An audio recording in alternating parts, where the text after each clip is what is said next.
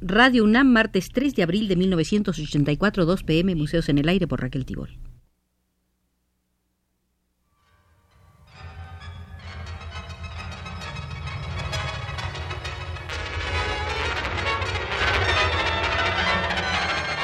Museos en el Aire.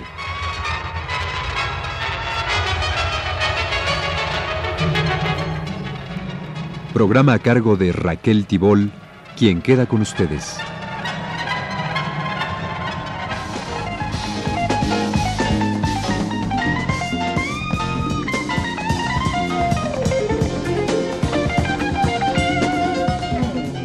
Por segunda vez entramos al Museo de la Estampa de los Estados Unidos para seguir un desarrollo histórico bien importante.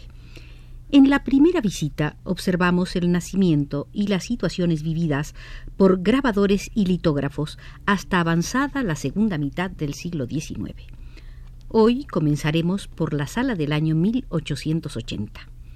En ese año de 1880 se hizo palpable una de las primeras muestras del surgimiento de nuevas actitudes y orientaciones entre los grabadores de los Estados Unidos.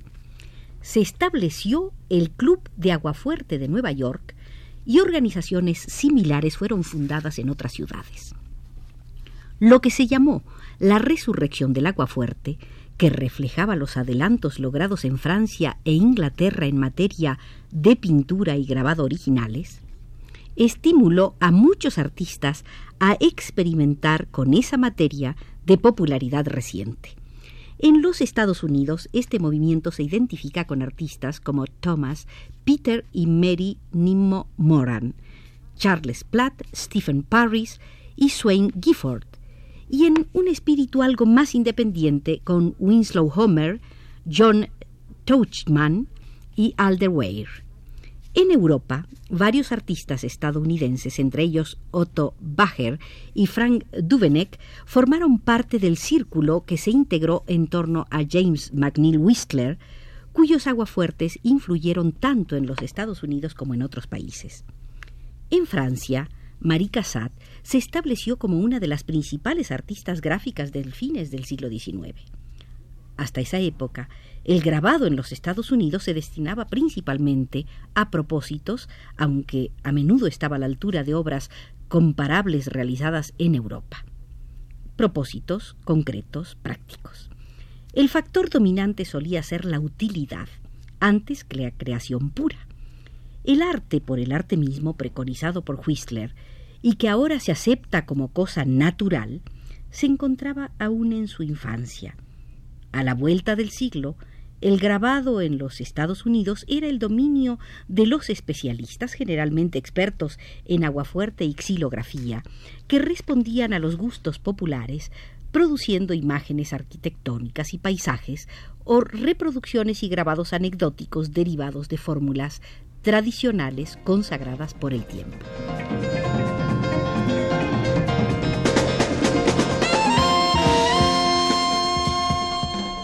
Durante los primeros decenios del siglo XX, muchos artistas empezaron a apartarse de esta visión conservadora y algo estrecha para participar en forma más vital y diversificada en la producción de grabados originales y llenos de creatividad.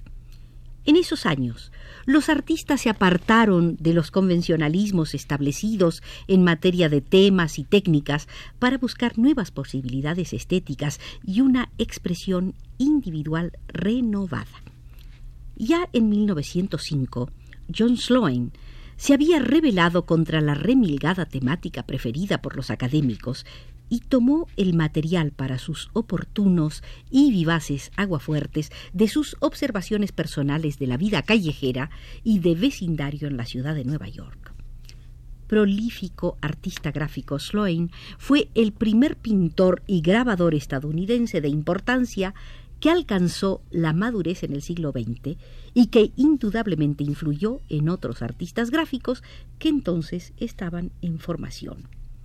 Antes de 1920, gracias a los esfuerzos precursores de unas cuantas galerías, la 291 de Alfred Stieglitz, por ejemplo, y las exposiciones como la controvertida Armory Show de 1913, los abstraccionistas y expresionistas europeos fueron presentados ante un gran público, pero pese a su importancia, esos empeños no modificaron sustancialmente el punto de vista del coleccionista de grabados ordinarios. Algunos artistas estadounidenses que habían trabajado en Europa antes de la Primera Guerra Mundial, tales como John Marin, marcaron la pauta en materia de grabados estilísticamente innovadores, y muchos otros, como Arthur Davis, se afiliaron a los movimientos más avanzados a raíz justamente de la exposición Armory Show. Empero, muchos artistas se demoraron en aceptar del todo las innovaciones europeas y su tendencia fue seleccionar solo ciertos elementos de estas para adaptarlos o combinarlos con una tradición figurativa firmemente arraigada. Esta última tendencia se evidenció sobre todo después de la guerra, pues entonces muchos artistas volvieron la espalda a Europa para observar con mayor intensidad la temática regional. Así, el inicio de los años 20 fue una época rica en impulsos y experimentación que indujeron a los grabadores inquietos y a pintores en número cada vez mayor a explorar las artes gráficas en una forma nunca antes conocida. Las tendencias anteriores recobraron el ímpetu.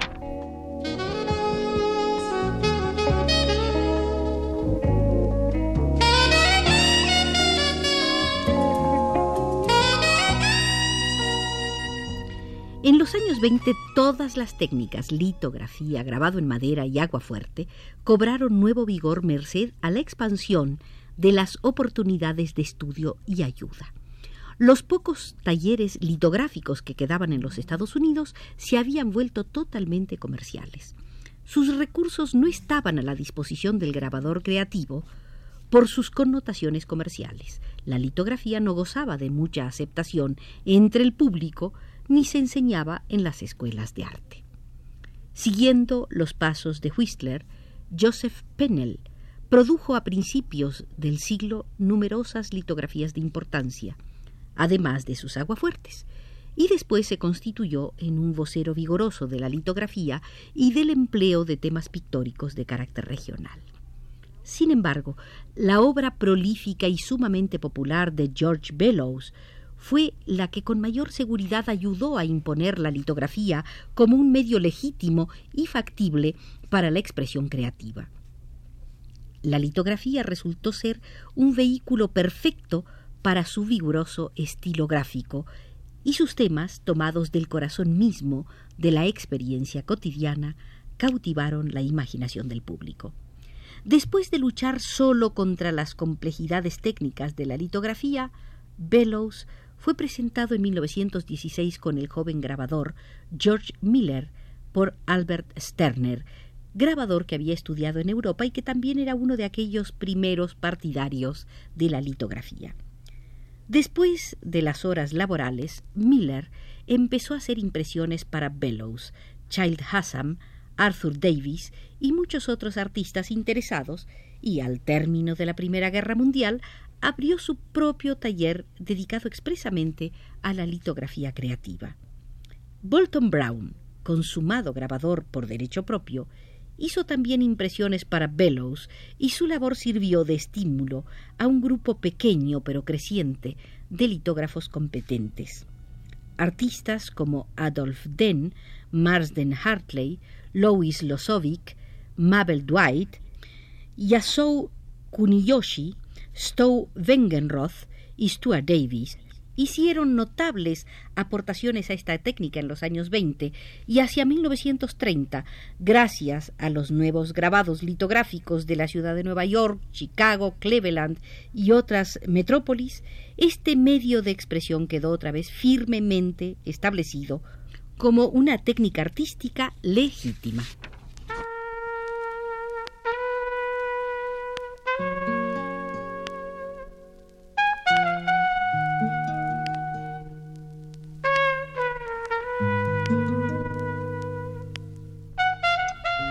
La xilografía ya había alcanzado un grado extraordinario de refinamiento y virtuosismo a fines del siglo XIX en manos de artistas como Timothy Cole, Henry Wolfe y Elbridge Kingsley.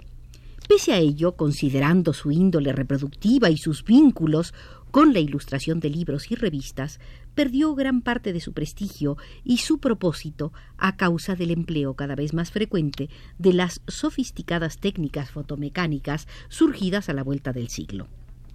El grabado en madera había de resurgir en nuevas formas y con vitalidad renovada bajo la influencia del grabado japonés de idéntica técnica y a causa de los recientes sucesos acaecidos en Europa. Ya en 1895, Arthur Wesley Dow creaba y exhibía temas en color, una serie de vistas simplificadas del paisaje de Nueva Inglaterra que tomaban algunos elementos de la composición japonesa y ciertos principios del grabado en color a partir de madera, pero que en modo alguno constituían imitaciones serviles.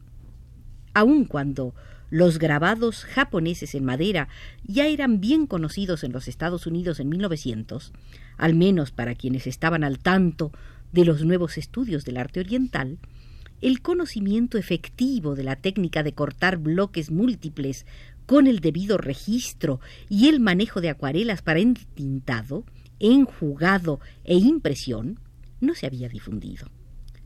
Dos mujeres, Helen Hyde y Bertha Lum, fueron al Oriente a estudiar personalmente los métodos japoneses, mientras otro de aquellos precursores de la especialidad, Nordfeld, inició sus estudios en 1900 con uno de los pocos maestros en la materia que trabajaban en Inglaterra, Frank Morley Fletcher. En 1915, gracias al ejemplo de estos artistas, una floreciente escuela de expertos grabadores en Bog ya existía en los Estados Unidos. Entre sus adeptos se contaban notables artistas del sexo femenino sobre quienes la exactitud, el trabajo detallado y el refinamiento colorístico parecían ejercer un atractivo especial. Al mismo tiempo, iba en aumento el número de artistas que grababan sobre bloques, sirviéndose tanto de la madera como del recientemente aparecido linóleo, y que trabajaban en blanco y negro o en color, siguiendo un rumbo más independiente.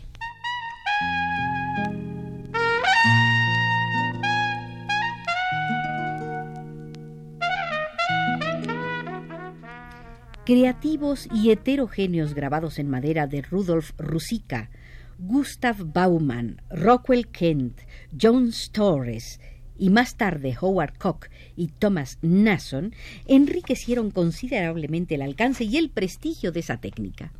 Algunos ejemplos más aislados de la estética fobista y cubista fueron producidos por William Sorach, Nordfeld y su círculo de la colonia artística Provincetown y Max Weber. Los pequeños grabados abstractos de Weber inspirados en el arte cubista y primitivo, figuran entre los grabados en bloque más originales que fueron realizados en los Estados Unidos durante el primer cuarto de este siglo.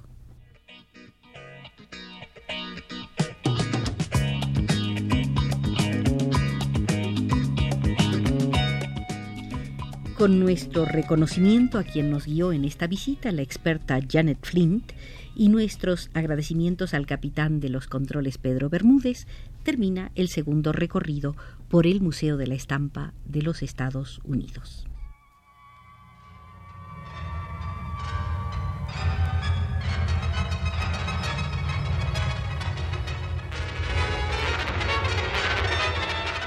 Este fue Museos en el Aire.